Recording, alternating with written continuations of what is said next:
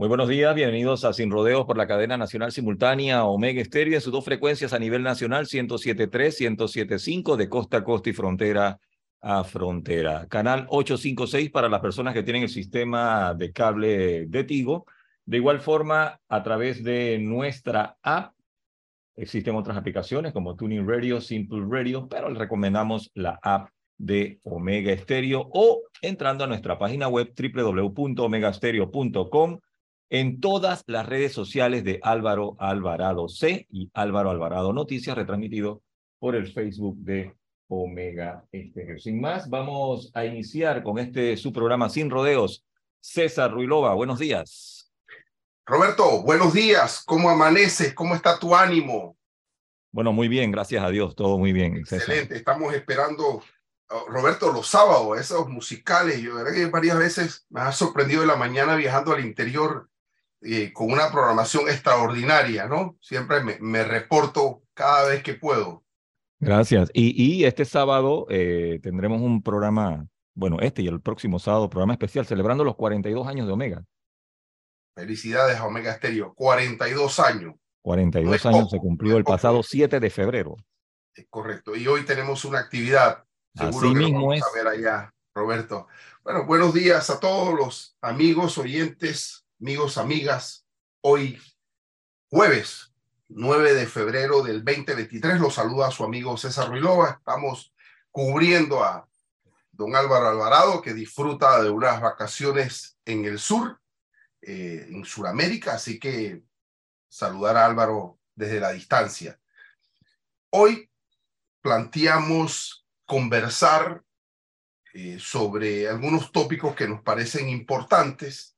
En este caso, un análisis sobre el contenido de la renuncia de la vicealcaldesa, la señora Judy Meana, mm, generar un balance sobre, sobre esta decisión mm, que seguro que va a impactar a la, comuna, a la comuna capitalina. Igualmente, generar de la forma más objetiva posible un análisis sobre las acciones judiciales en el ámbito civil con consecuencias de secuestros eh, y allanamientos de morada, eh, en el caso de Ricardo Martinelli contra el señor eh, Valenzuela y la señora Anel Planel y unos medios digitales, generar también la, la, la posibilidad, hoy hemos invitado al economista Ernesto Bazán para conversar sobre las declaraciones del señor Contralor General de la República a propósito de unos, unas nuevas tablas, unos nuevos índices que generan la posibilidad de contar con eh, un Producto Interno Bruto mayor y que permite espacios de endeudamiento según eh, una eh, hipótesis o tesis que manejamos. Así que le damos la bienvenida a don Ernesto Bazán, que está con nosotros. Leímos con detenimiento la, la nota renuncia de la señora vicealcaldesa Judy Meana y en esa nota establece em, el fundamento de su renuncia. Eh, señora Meana señala que el talante y la forma de ejecutar el poder en la comuna capitalina por parte del alcalde Fábrica es arbitraria y que raya en la autocracia. Por supuesto que no conocemos los detalles. Eh, la señora Meana em, todavía no la ha expuesto al país o al menos a la comuna capitalina mm, en qué casos específicos encontró que el señor Fábrega pues no da espacio al debate no consulta a su mancuerna política y todo este proceso ha generado el desenlace de la renuncia de la señora Mean. Esto, por supuesto, en el plano político es un fracaso. Fracaso para todos los que residimos en esta eh, comuna. Mm, no contar con eh, la vicealcaldesa eh, elegida en un proceso político fue una decisión de la mayoría en democracia y ahora por la forma en que se ejecuta el poder, encontramos estas eh, distorsiones, crisis o fracción. ¿Qué hacer? ¿No? ¿Qué hacer? Cuando días atrás mantenía la vicealcaldesa la defensa férrea eh, en la ejecución del poder de, del alcalde. Entonces es un poco, nos desorienta, ¿no? Eh, ¿Qué ocurrió? ¿Cuál fue el desenlace final de esto, no? Ahora, la vicealcaldesa no se anda con rodeos en establecer que fue imposible poder encontrar espacios de, de debate, espacios de consulta con su mancuerna, con el señor Fábrega, eh, por su estilo, por su forma. Pero ¿acaso no lo sabía? ¿Acaso no lo intuía? ¿Cuáles fueron las conversaciones previas para lograr las mancuernas, las alianzas? Porque esto nos preocupa. Esto no, esto no, se, no, no ocurre hoy o ayer. Esto es un proceso que nace desde las conversaciones de las alianzas ¿Qué se conversa cuando se hacen las alianzas políticas? No solo para presidente, para los temas de los diputados, para las reservas, para, para las autoridades municipales que también son importantes y vitales. Hoy planteamos la necesidad de la descentralización como una salida interesante al histórico centralismo. Esto nos, nos pudiese ayudar a atender los temas desde la descentralización apostamos a eso. Pero ¿qué hemos obtenido? Hemos obtenido problemas serios, dobles salarios, licencias con sueldo, manejos, vaya, manejos, yo no puedo hablar de delitos, pero manejos irregulares en, en, algunos, en algunas, algunos municipios que hoy eh, son investigados, eh, satélites de, de, de algunos diputados. O sea, Mm, comunas convertidas en satélites de algunos diputados donde depositan algunos fondos. Y no hay transparencia y claridad. Y hoy la, la comuna más importante, una de las más importantes del país, sufre em, la fractura política de la mancuerna fábrica meana. Y no por poca cosa. Cuando la vicealcaldesa, que se supone tiene el contacto directo con el alcalde, le dice al país, este señor es un arbitrario, este señor es autócrata, toma decisiones eh, unilaterales, no consulta, y aquí estoy yo eh, como una especie de cuadro pintado en la pared. Mm, no puedo ponderar si esa es la mayor salida o la mejor salida, culpen, pero lo que sí es cierto es que esto es un retroceso porque la gente opta por una mancuerna política, vota por una mancuerna política, que no culmina el proceso, no culmina el, periodo de ejecución del poder, en este caso. Algo falló y lo que ocurre aquí es que nosotros no, no, somos, no somos dados a generar análisis posteriores. ¿Qué análisis posteriores generamos sobre esto?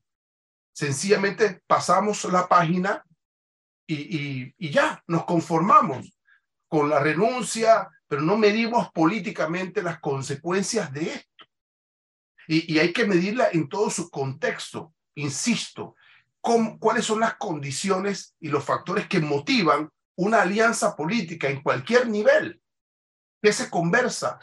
¿Cuál es el proyecto político de las alianzas? Y ahora usted me diga que, que uno es arbitrario, que el otro es ineficiente. Bueno, ¿y, qué conversaron? ¿Cómo se, ¿Cómo se conocieron? ¿Cuál es el, ¿Cómo se empataron los talentos políticos para hacer viable el triunfo y la ejecución del poder? la muestra de la alcaldía de hoy nos debe ayudar a pensar en cuando nos enfrentamos a alianzas, a mancuernas, a grupos en el poder, a preguntarnos mínimamente qué, lo, qué los une, solo la consecución del poder? ¿Hay, ¿Existe algún proyecto? ¿Quiénes son los que van a darle la cara a ese proyecto? ¿Quiénes los van a ejecutar? ¿Bajo qué condiciones? Para hacerlo posible o no. y no a mitad del camino o un poco más encontrarnos con esto. Si ya había problemas en la alcaldía, imagínense ahora. Entonces, eh, sí, una renuncia que, que, pasa lo negativo, em, pero nos debe ayudar si es que queremos generar cultura política a comprender desde el inicio las razones de ser de estas alianzas o mancuernas. Eh, sé que la señora Mena va a seguir em, detallándole al país algunas circunstancias específicas respecto al alcalde, que supongo que tiene em, intenciones de reelegirse, pero tendrá que explicar de qué se trata esto de arbitrario, autoritario, eh, porque hay que consultar, hay que consultar, no en la formalidad, sino en el contenido de los proyectos, porque no se sabe todo. Se requiere consultar eh, desde otras ópticas, de otros puntos de vista. Entonces, sé que, sé que esto va a seguir, esto va a seguir porque igual puedo suponer que la señora Meana no va a salir del ruedo político, va a continuar en el ruedo político y, vamos a ver los derroteros. ¿Quién es el principal eh, perjudicado? Es la comuna capitalina que hoy ya amanece sin una vicealcaldesa. Lo otro, antes de entrar con nuestro amigo Ernesto Bazán, que fue noticia el día de ayer las acciones mm, judiciales en el ámbito civil presentada por el señor Ricardo Martinelli Berrocales, presidente de la República, y sus abogados o sus abogadas.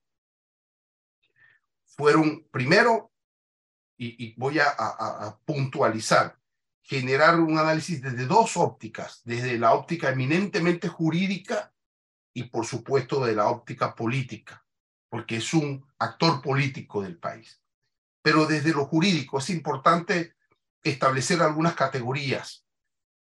Primero, la plataforma legal del país le permite a cualquier panameño o panameña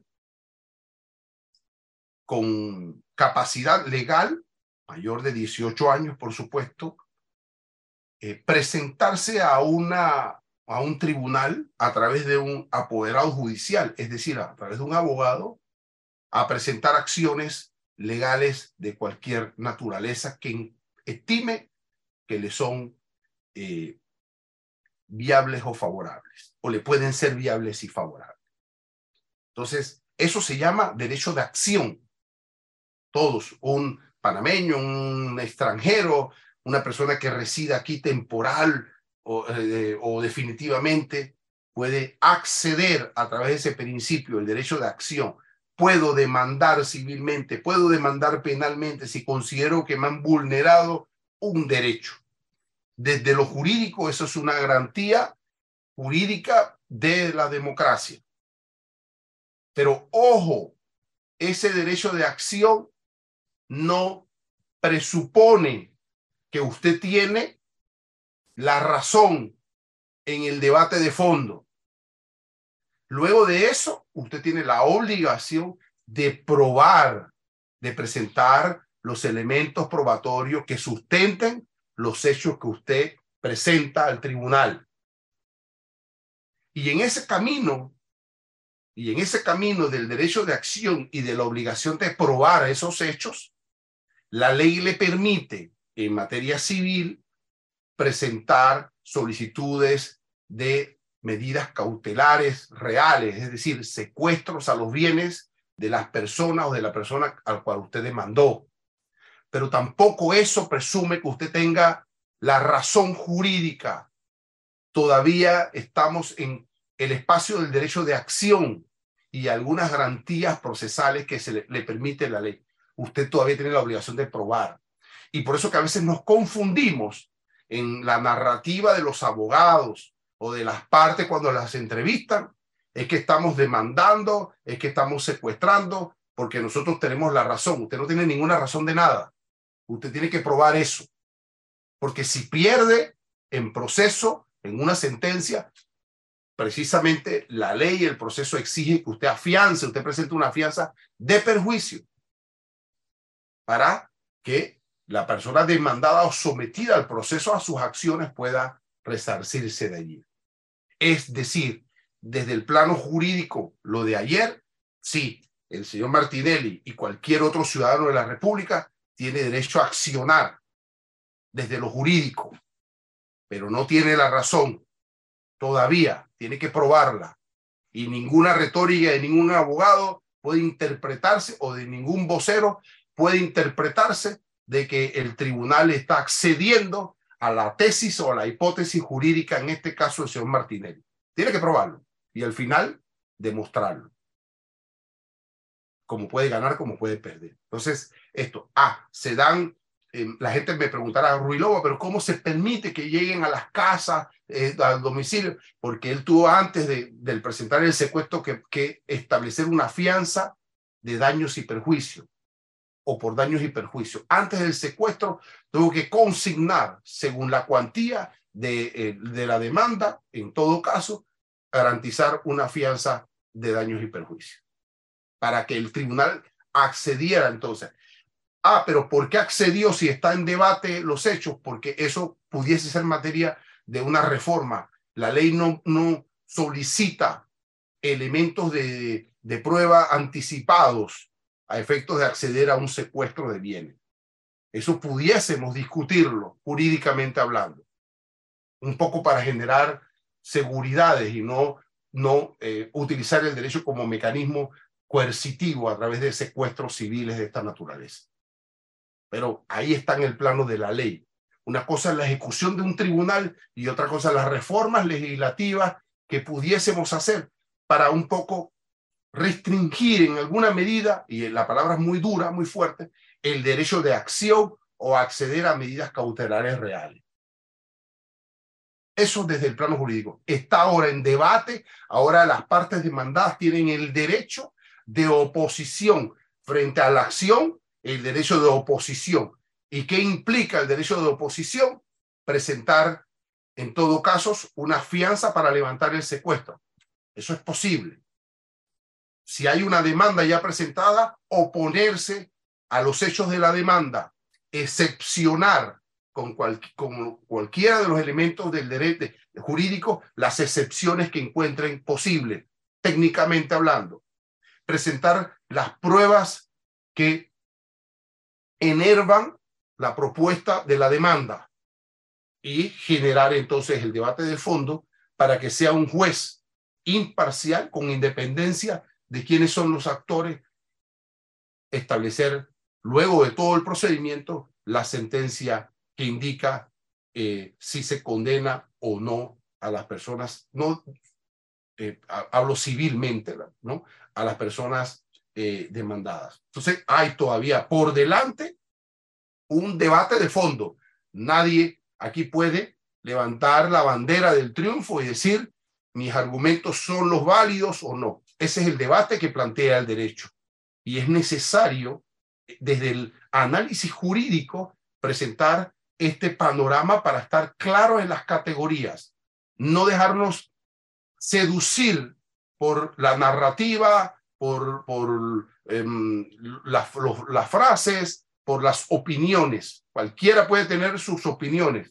Es decir, somos dueños de nuestras opiniones, pero no podemos ser dueños de los hechos y los hechos jurídicos invitan y obligan a la acreditación y a la prueba. Si usted no prueba, pierde.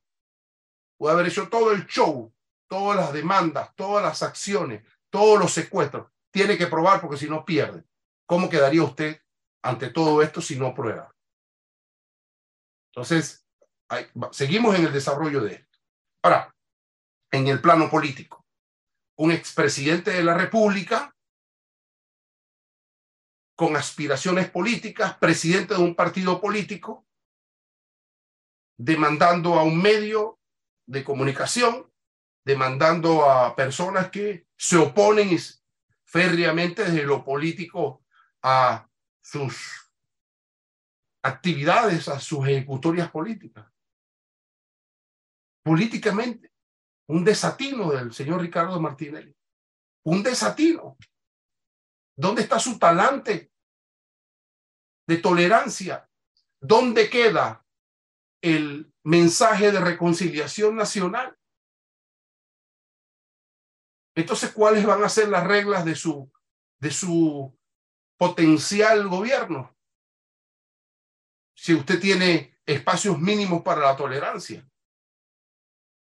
La honra, pero, pero ¿qué? Se defiende con, las, con los actos, no con las demandas. Con los actos políticos, en el plano político. Porque el cuestionamiento es el plano político, sus ejecuciones políticas y siempre lo he dicho aquí en este programa, ni la vida personal de señor Martinelli, ni la vida personal privada de, ningún actor político me interesa, sino sus ejecutorias políticas de lo público. Y si usted va a utilizar el brazo de la justicia, de los argumentos jurídicos que le he planteado de la, del derecho de acción para someter, para acallar, ese es su talante político. Ese es el, ese es el perfil al que nos tenemos que someter. ¿qué va a ocurrir? ¿Cómo entonces aspiramos a una justicia independiente, una justicia que no sea el árbitro de la, del debate político? Es que la justicia no puede ser el árbitro de la, del debate político. Tiene que ser el mundo de la política. Y si usted no está conforme con Foco, yo, yo he criticado a Foco aquí. En lo personal no me gusta su forma. Para nada pero es un medio de comunicación y tiene su estilo, tiene su forma, tiene su, su, su línea y lo respeto. Y en el plano de la democracia tengo que respetarlo porque soy un hombre demócrata. Y, como, y como no me gusta la forma de foco a foco, no le gusta mi forma. Y esa es la democracia. Pero, pero no puedo aspirar o a callar a Foco o a Valenzuela porque no me gusta su forma. Yo he pedido aquí, le he dicho a Álvaro, ¿por qué razón? ¿Dónde está la otra lista de los préstamos económicos del IFARU? Que Foco nos dijo que iba a presentar. ¿Dónde está? ¿Y por qué no se presentó? ¿Por qué se presentaron una lista corta y el resto? Eso lo critico yo desde el plano, desde la cobertura de la información, del derecho a la información que es libertad de expresión. No solo la libertad de expresión es hablar, es escuchar, sino la información. ¿Dónde está la información? En ocasiones Foco, y en muchas ocasiones Foco, nos ha ayudado a encontrar información. Y por ello es que tenemos que promover, no acallar, no demandar, promover. Y si el señor Martinelli encuentra que Foco se, se extralimitó entonces, lo propio de un político es hacer verle a la comunidad, a la opinión pública, esa extralimitación, con hechos, con actuaciones políticas transparentes y que como consecuencia ese medio cualquiera vaya perdiendo la credibilidad porque ha quedado visibilizado esa extralimitación. Pero no el tribunal, no el secuestro civil, no la bullaranga en el medio de comunicación ayer como que pareciese que el tribunal está em, sometido a la tesis de, la, de los demandantes. Eso no es cierto. El tribunal no está sometido. Lo que ocurre es que la juez o el juez no puede hablar del proceso. Pero simplemente el, el proceso permite, la ley permite estos, estas medidas de secuestros, pero no da, no da la razón de fondo tendría que el señor Martinelli y sus abogados probar la razón de fondo. Si lo que dice Foco o la señora Planel o alguien más es falso. Y si es cierto lo que dicen, ¿qué va a hacer el señor Martinelli? Va a tener que pagar con la fianza que está allí, que tuvo que garantizar. Ese es el debate de fondo. Pero todo esto en democracia debe promoverse, no limitarse. Y en el análisis político de hoy sobre esa acción, nos parece nefasta, nos parece desastrosa, desatinada de parte del señor Ricardo Martínez. Porque él ha hablado y sus voceros de con reconciliación nacional. ¿Cómo usted se reconcilia? Cuando usted revisa y analiza los twitters del señor Ricardo Martinelli, ahí hay manifestaciones que vulneran algunas, algunas honras de personas que conozco. Entonces, vamos a estar judicializando todo este debate. ¿Y cuándo hacemos política? ¿Y cuándo entregamos cuentas? ¿Y cuándo decimos esto pasó así al país? ¿Y los millones que se han robado, dónde están? ¿Quién los tiene? ¿Y los operadores de negocios de ese gobierno, dónde están? ¿Qué pasa con los millones de dólares? Eso es lo que hay que decirle al país, aclararle al país, antes de ir y atiborrar a los tribunales de demandas judiciales. Eso es primero en lo político. Demostrar de qué fue hecho su gobierno. Entonces, hombre, no, confundamos más a la población. El hecho de que usted tenga derecho de accionar no le da la razón jurídica necesariamente. Desde lo jurídico y desde lo político hay una deuda histórica del gobierno del señor Ricardo Martinelli sobre el manejo de la cosa pública. Y también hay una deuda histórica del gobierno del señor Varela sobre el manejo de la cosa pública. Y hoy lo que ocurre en este gobierno, cómo se dan las cosas, lo abultado de las planillas, el endeudamiento, el no cierre y definición de algunos elementos como la de Caja de Seguro Social, el problema de la mina, la asamblea, la ineficacia o ineficiencia de algunos jerarcas de los ministerios. Esas son tareas históricas que tenemos que darle la cara. Y lo peor, y termino con esto, cuando intentamos informarnos desde la Asamblea, desde el Parlamento, de lo que ahí ocurre, nos encontramos la verborrea del diputado Bolota. Desde el escudo que genera la inmunidad parlamentaria. Entonces, ¿dónde están las esperanzas y las salidas? Si están en la ofensa, si están en, la, el reduccionismo personal o personalista, están en las demandas judiciales, ahora se expanden con los voceros, con las redes sociales y los problemas del panameño y las cuentas que el panameño está exigiendo, ¿dónde están? Estaría pendiente, señor Ricardo Martinelli, y todos los que hoy aspiran a reelegirse en lo político. Estamos esperando rendición de cuentas, proyectos políticos. Eso es lo que el panameño de cerca está esperando hoy. No más demandas, no la utilización de los tribunales donde un juez no puede explicarle al país estas temáticas y estas mecánicas y queda el tribunal o el aparato judicial como el malo de la película. No, no, es que no puede, no puede evitar, no puede decirle que no, no puede inadmitir una acción como esta, porque la ley no se lo permite a un tribunal o a un juez o a un alguacil ejecutor cuando ya todo se cumple y tiene que ir a una acción de secuestro de este tipo. Pero Ojo que el fondo todavía, el fondo de ese debate está pendiente. Y veremos.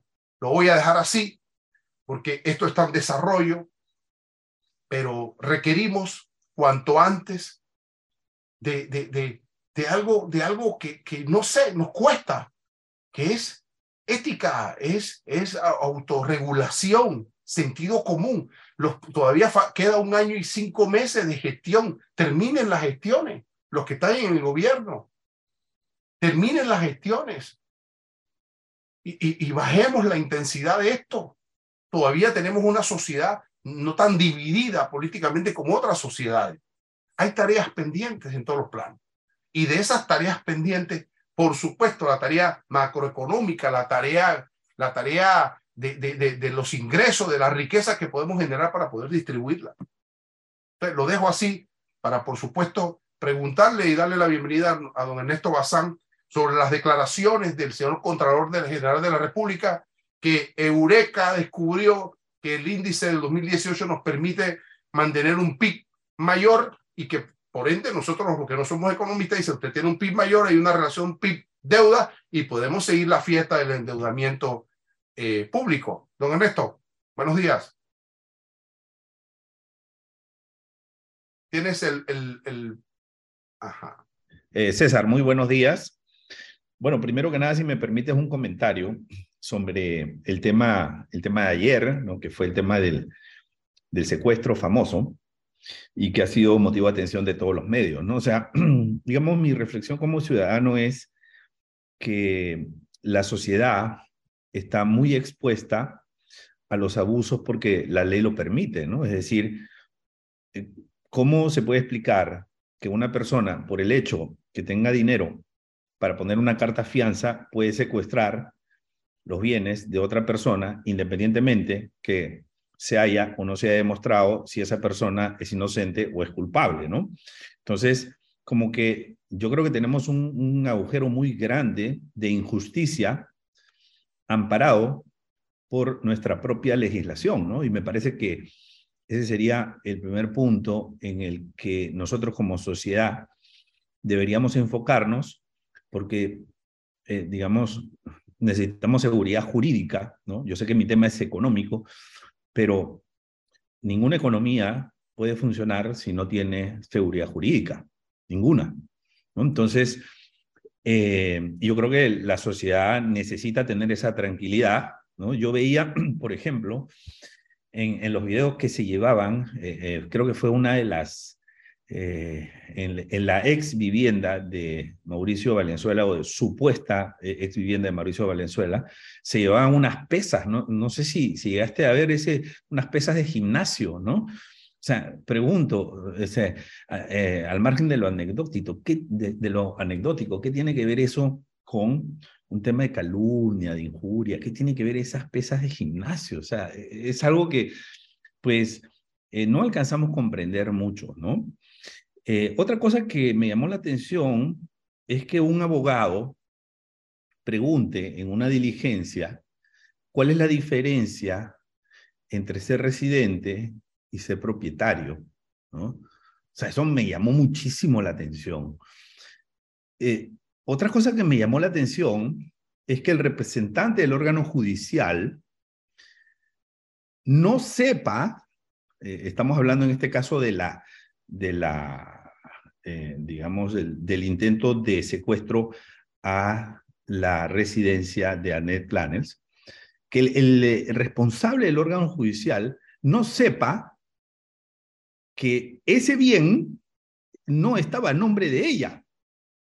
O sea, si, yo soy un funcionario público, y lo primero que tengo que obtener es, bueno, a ver, mi evidencia de registros públicos, ¿no? O sea, lo obtengo registros públicos y con eso voy. O sea, no puedo ir tan, digamos, de manera tan ciega a ver qué secuestramos en nombre de la ley cuando yo no tengo la evidencia de lo que estoy secuestrando y a quién se está secuestrando, ¿no? Como funcionario público, ¿no? O sea, me llamó, me sorprendió muchísimo, incluso el funcionario del órgano judicial le dice al hijo de la señora Planels, que se defendió muy bien, por cierto, le dice, eh, ¿me puedo quedar con este documento?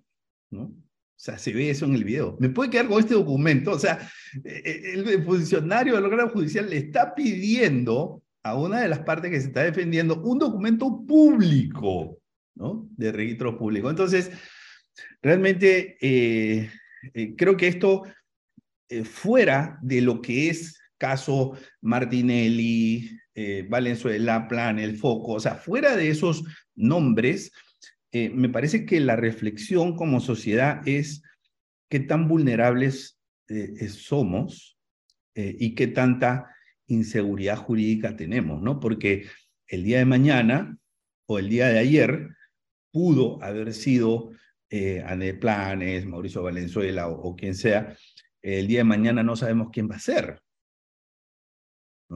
Y el día de pasado mañana no sabemos quién va a ser. Entonces, como sociedad, yo considero, y esa es una opinión, ¿no? que la sociedad está muy expuesta y muy vulnerable a el abuso, ¿no? Dada las, digamos, este, eh, eh, eh, dada la, la, legislación actual. Esa es mi opinión. No sé si, si concuerdas conmigo o de repente con un enfoque legal tú puedes pensar de una manera diferente. Sí. No, no las observaciones que, que puntualizas, mm, Ernesto, son válidas.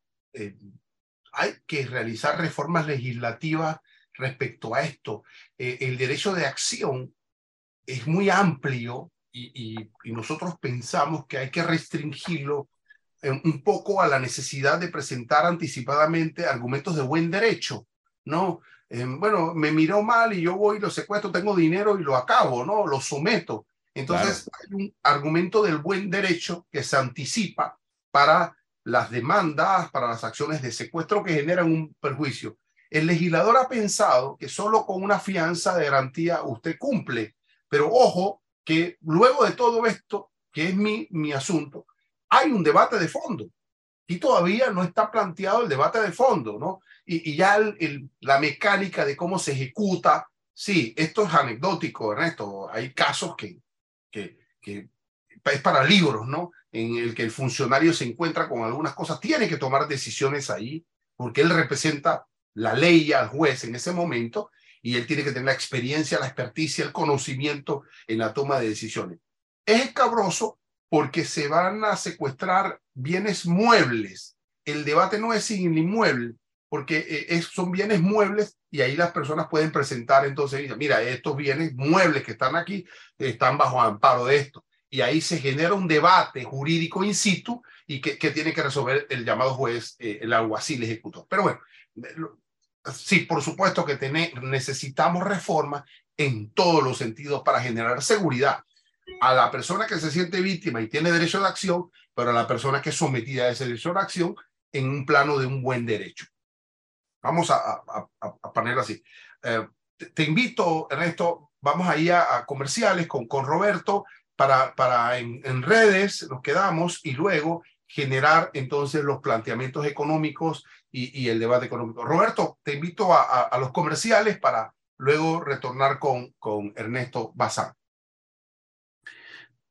Mientras que estamos en, comerciales, Ernesto, eh, es cierto, eh, de hecho hay, existe hoy un proyecto de reforma sustancial a la justicia civil, eh, sí existe, está regentado por la Corte Suprema de Justicia, en la que se van a debatir todos estos aspectos de procesales, de los mecanismos de los tribunales. Estamos, estamos encaminados a ello.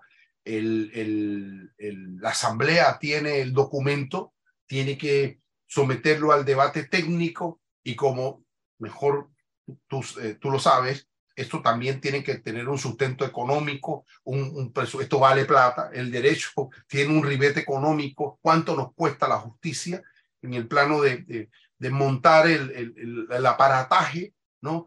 Eh, ¿Por qué razón, y bien lo dices tú, no tiene el funcionario? Mira, eh, ah, bueno, yo voy a hacer un allanamiento en el apartamento tal. Eh, yo ya anticipadamente tengo que saber porque estoy conectado del tribunal con el registro público, con que era autoridad eh, gubernamental, que ese apartamento le pertenece a fulano de tal. Ah, no hay problema, porque yo no voy a secuestrar el apartamento. Yo simplemente voy a los bienes muebles, pero ya yo sé de qué, de qué se trata y el contexto de las circunstancias o cualquier otra variante. Eh, eso es la justicia del siglo XXI. Claro, sí. Ahora, lo otro es que, digamos, eh, tú comentaste algo y es eh, un tema ya más político. Eh, ¿Qué tan conveniente esto es para Martinelli políticamente, no? Y es increíble, ¿no? O sea, él cree que, que esto le está haciendo ganar votos y yo creo que es al revés. O sea, a mí me parece que esta situación lo está haciendo quedar como el antipático, ¿no? Y, yo no, digamos, este, por lo menos he estado viendo las redes sociales y, las manifestaciones eh, de, del panameño común y corriente, y todos repelen este, este, este digamos, este, este intento de, de, secuestro, ¿no? Entonces todos lo critican. Entonces, en mi opinión, políticamente, o sea, yo no sé si él es consciente que esto le ha resultado sumamente adverso, ¿no? Sumamente adverso, eh, y que no le está ayudando a, entre comillas, ganar seguidores, ¿no? O ganar adeptos políticos, o sea, sino todo lo contrario, ¿no? Porque eh, se percibe, eh, me parece, ¿no? Que se percibe como el, que, el abusivo, ¿no? El que viene con plata, vamos a secuestrar, vamos a poner la fianza, ¿no? Para que el otro se calle. Esa es la, digamos, eh, percepción que entiendo eh, eh, se queda en el panameño común y corriente, ¿no? Y lo peor, ¿en, qué contexto lo hace? Recién designado por el gobierno norteamericano como corrupto. Claro. ¿En qué contexto lo hace? Cuando los hijos llegan condenados por compiladores para, para blanqueo de capitales por 28 millones de dólares. ¿En qué contexto lo hace? Cuando le dice al país que su talento, su proyecto es la reconciliación política. ¿De qué reconciliación? Entonces, eh, eh Ernesto, la mujer del César no solamente debe serlo, sino parecerlo. Entonces, lo que corresponde al señor Martinelli es eh, ejecutar actos propios para poder un poco explicar si es el caso de, de, de, por qué Estados Unidos lo somete a, esta, a estos designios o cuál es la relación con los hijos o frente a los procesos que mantiene. Pero eh, esto no, es que es inexplicable. Yo no sé si él está preso eh, o, de, de, consejos. Yo, de verdad que no, no, porque no creo. Hombre, con la experiencia de haber dirigido el país, tiene que tener claro cuál es la visión y el argumento pero, pero cae en eso y, ante la opinión pública eh, eh lo, lo, lo, lo eh, intuyo igual que tú, eh, va a, en el plano cartesiano a la, a la menos, a la coordenada negativa. Y, no sé cuál es, cuál es la intencionalidad de esto. ¿Qué busca? Porque acallar a foco no lo va a hacer. Eso, eso, eso no es si ese es el objetivo, Creo que... Y dicho, yo pienso que dicho de otra manera, es con, con este tipo de acciones es mucho lo que puede perder y es poco lo que puede ganar. Entonces, ¿qué tan pertinente es esto como una movida política, como una movida, digamos, como parte de toda su, su, estrategia de momento? O sea, me parece eh, eh, también muy extraño, ¿no? Es, es complicado. Adelantemos, adelantemos temas, eh, Ernesto. Vamos a hablar de la economía. Sí, claro, creo que es más refrescante hablar de la economía. bueno, más o menos, más o menos. Pero el punto, el punto es que eh, tú dijiste algo, ¿no? O sea, la justicia necesita en la economía. O sea, no podemos nosotros eh, dar buenos servicios a la sociedad si no tenemos una buena economía. Cuando nosotros hablamos de los servicios a la sociedad, hablamos de el bienestar a la sociedad, el bienestar social, ¿no? Estamos hablando de una buena educación, estamos hablando de buenos servicios de salud, ¿no? Camas, médicos, medicinas, ¿no? Equipamiento. Estamos hablando de seguridad, seguridad ciudadana, eso es un servicio a la, a la sociedad. Y también estamos hablando de justicia, ¿no? Eh, aunque el tema de justicia no es mi especialidad, sino más bien es el tema de la economía, me parece que la justicia, es una impresión, tú me dirás si sí o no, la justicia ha sido abandonada por el presupuesto, ¿no? Y tú lo ves, con, o por lo menos yo lo veo, cuando tenemos los casos de eh, las audiencias, la programación de audiencias, ¿no? Entonces, eh, se programa una audiencia, para dentro de un año o dos años o tres años. O sea que eso parece un chiste, ¿no? Entonces, ¿y quién? Y, con las eh, técnicas dilatorias que, que tienen, digamos, los, los, abogados de uno y de otro lado, eso puede terminar en prescripción, ¿no? Entonces, eh, una justicia, hay un viejo refrán que dice, ¿no? Una justicia que llega tarde no es justicia. Entonces, cuando se le, yo he visto algunas declaraciones a los jueces, ¿no? Le dicen, pero ¿por qué, digamos, hay tanta mora en, eh, mora judicial, en la atención de los expedientes? Dicen, porque no tenemos recursos, dicen los jueces, ¿no? O sea, no tenemos asistentes, no tenemos equipos de cómputo, no tenemos eh, la capacidad de procesar, ¿no? Tantos expedientes con pocas personas y con pocos recursos, ¿no? Entonces, claro, o sea, si tú quieres que la justicia no funcione, no le des recursos. Me refiero a recursos económicos, me refiero a presupuesto, ¿no? Entonces, la economía es muy importante y ese mismo criterio aplica para todo. Claro, pero un punto, fíjate que sí, pero ahí eh, aporto para tu análisis posterior. Eh, sí, la justicia, el presupuesto, la economía, pero mira, eh, ¿qué, tenemos hoy? tenemos todo el aparataje del Poder Judicial disgregado en tribunales en un lugar, otros por allá, el Ministerio Público por aquí, edificios que, están arrendados. ¿ah? La pregunta es, ¿por qué nosotros hoy no tenemos una ciudad judicial?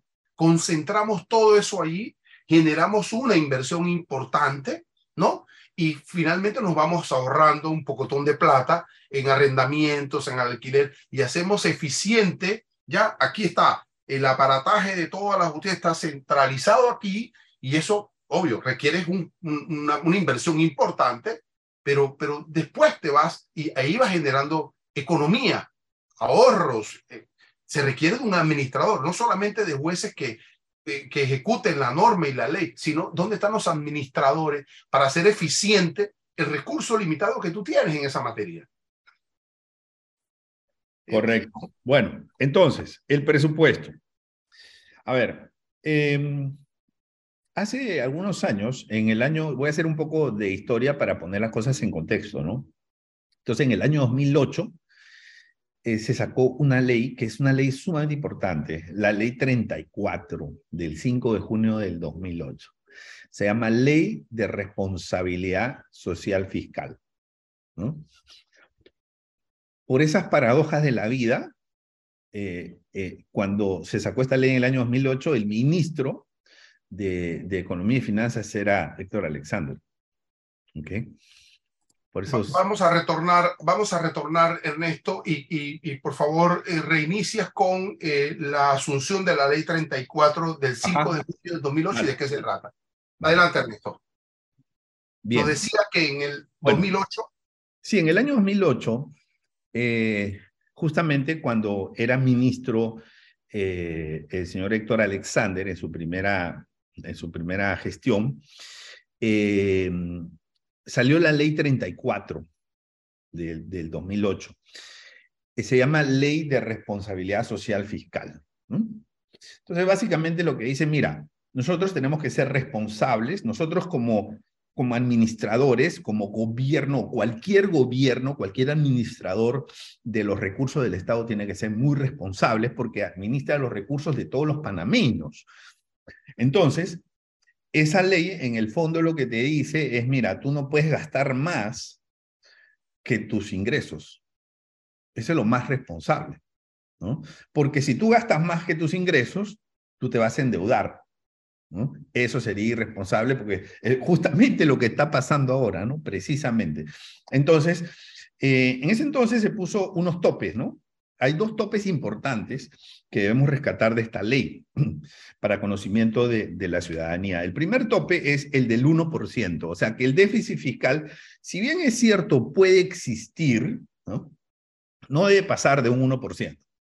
O sea, tus gastos pueden ser mayores que tus ingresos como, como gobierno, ¿no?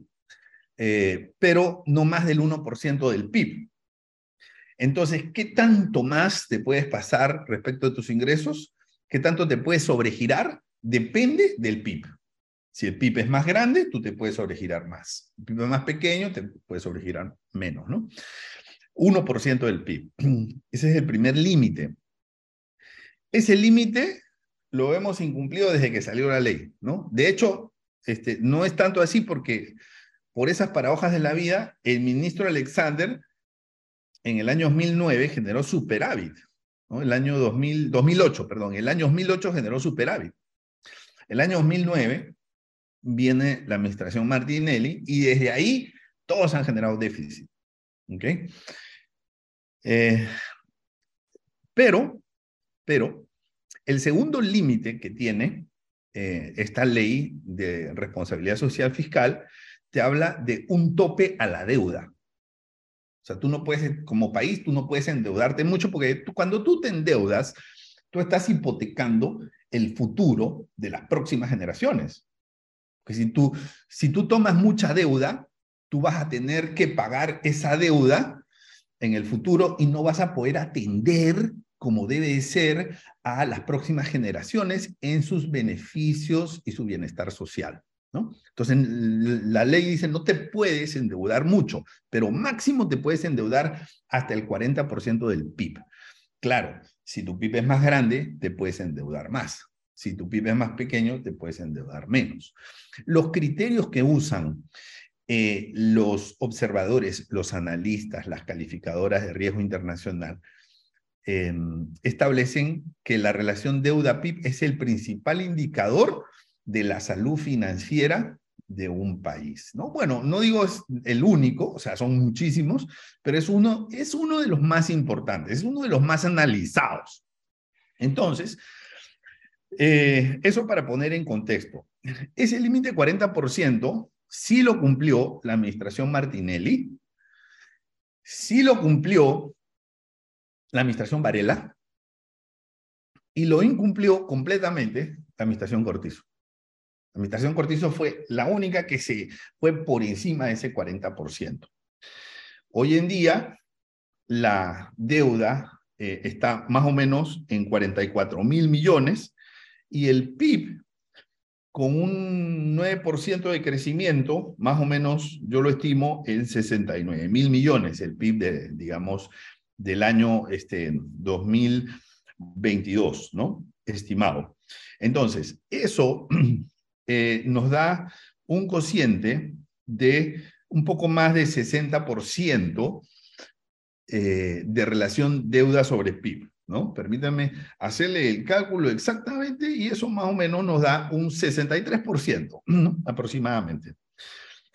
Entonces, pero por otro lado, cuando la administración Cortizo incumple ese límite del 1% de déficit fiscal, que se fue a 10%, casi cerca de 10% en el año de la pandemia, el año 2020, el año 2021 se fue cerca de 7%, y entonces ellos se comprometen a bajarlo a 4% en el año 2022.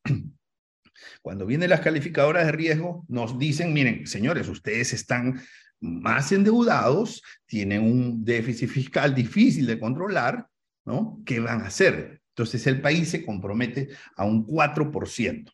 ¿okay? Bueno, ese 4% eh, no se iba a cumplir este año, pero porque eh, eh, iba a resultar más o menos un 4.5%, ¿no? Y eso iba a generar una decepción en las calificadoras de riesgo y probablemente una reducción en la calificación soberana de Panamá, porque ya Standard Poor's y Moody's nos habían asignado perspectiva negativa, precisamente porque ellos pensaban que lo más probable es que ese límite no se llegase a cumplir. Entonces, repentinamente, este, hay un comunicado de la Contraloría, por parte de Contralor, que dice que han hecho un cambio en el año base del PIB. ¿Qué cosa es un cambio en el año base?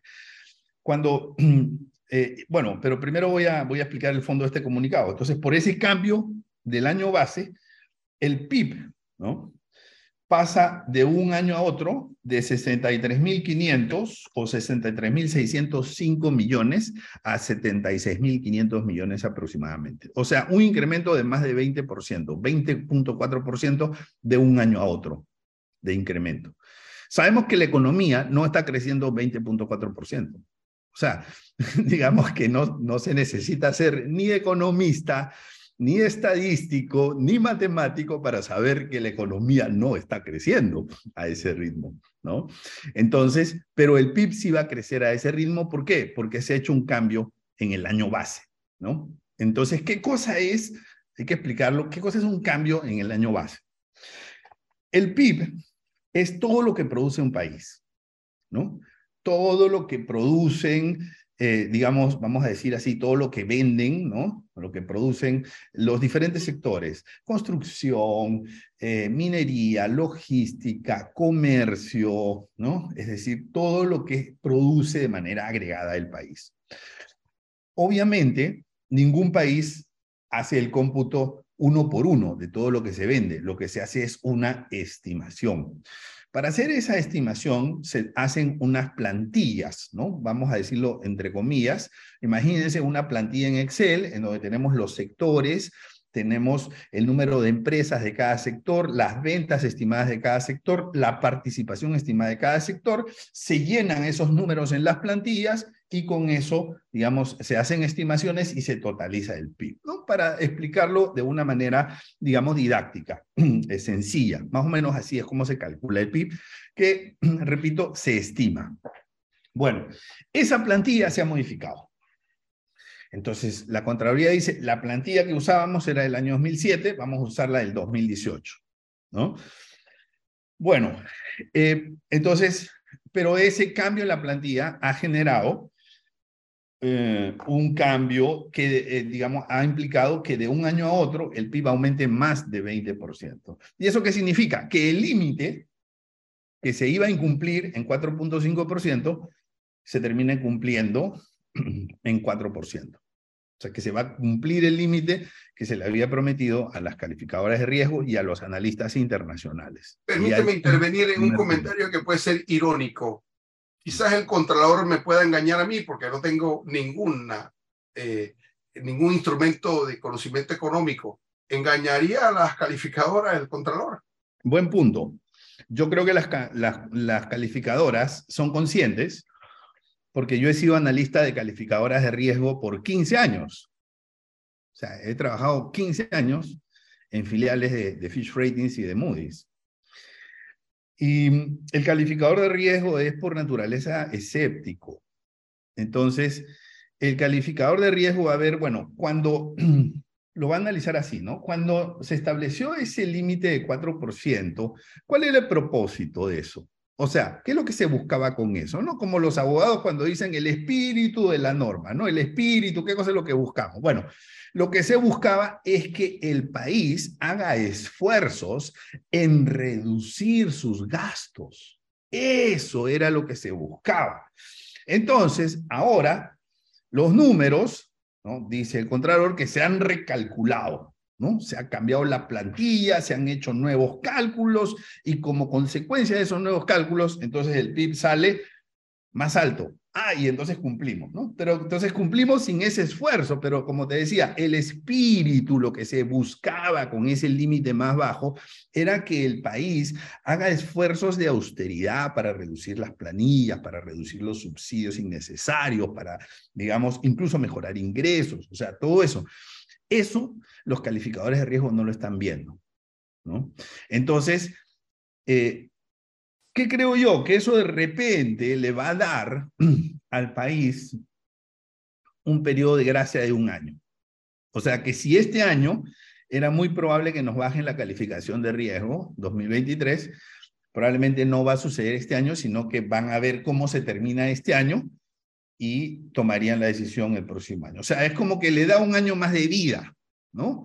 Eh, y los calificadores van a decir, vamos a ver un año más, quiero verte, quiero verte reducir los gastos. ¿Qué creo yo? Que en un año preelectoral es muy difícil, es muy difícil reducir los gastos, ¿no? Porque hay ingredientes políticos en la toma de decisiones, eso lo sabemos todos.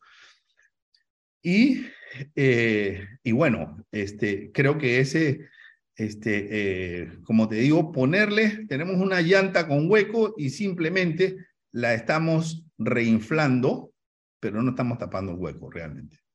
Eso es, entonces temporalmente vamos a sobrevivir un año más, pero el próximo año, o sea, y justamente el próximo año es el cambio de gobierno, o sea, el próximo gobernante, lo que va a recibir el próximo gobernante, yo siempre he dicho, eh, digamos, en el tema económico es una bomba de tiempo, porque va a tener, miren, va a tener un déficit fiscal elevadísimo, eh, que viene estructuralmente, eh, digamos, difícil de manejar, y eso implica que se requiere una reforma fiscal. Va a tener un nivel de deuda que va a limitar el endeudamiento del país, y, digamos la posibilidad de, crecer en infraestructura, inversión pública y todo eso, va a tener una gran amenaza que es el colapso o el eventual colapso de la crisis de pensiones, por el déficit actuarial del IBM del sistema de beneficio definido, ¿no? Va a tener además, ojo con esto, una posible contingencia con la minera, ¿no? Porque yo soy de los que piensa, y perdón por ser escéptico, pero yo soy de los que piensa que el contrato no se va a materializar sino hasta la próxima administración. ¿Okay? Y eso lo puedo sustentar, pero, pero no, no es materia del tema de hoy. Entonces, eh, quien entre en la nueva administración va a necesitar un ministro de Economía, que yo no sé quién va a ser, pero desde ya le digo el mago.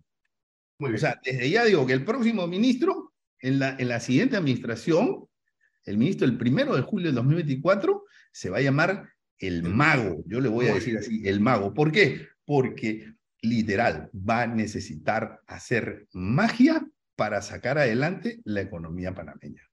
Esto, terminamos, esto que tú planteas, Ernesto, eh, genera que la sociedad panameña esté atenta a los discursos populistas, más plata en mi bolsillo, cuidado que esto no son, eh, eh, no, eh, esto, no se genera así, por así, por combustión, cero discursos populistas. Hay realidades estructurales en nuestra economía que tenemos que atender y las formas como los alquimistas empiezan a, a generar ecuaciones y tal cual no nos va a llevar a un buen puerto. Hay una realidad económica y una realidad política que nos invita a dialogar en democracia sobre las mejores salidas.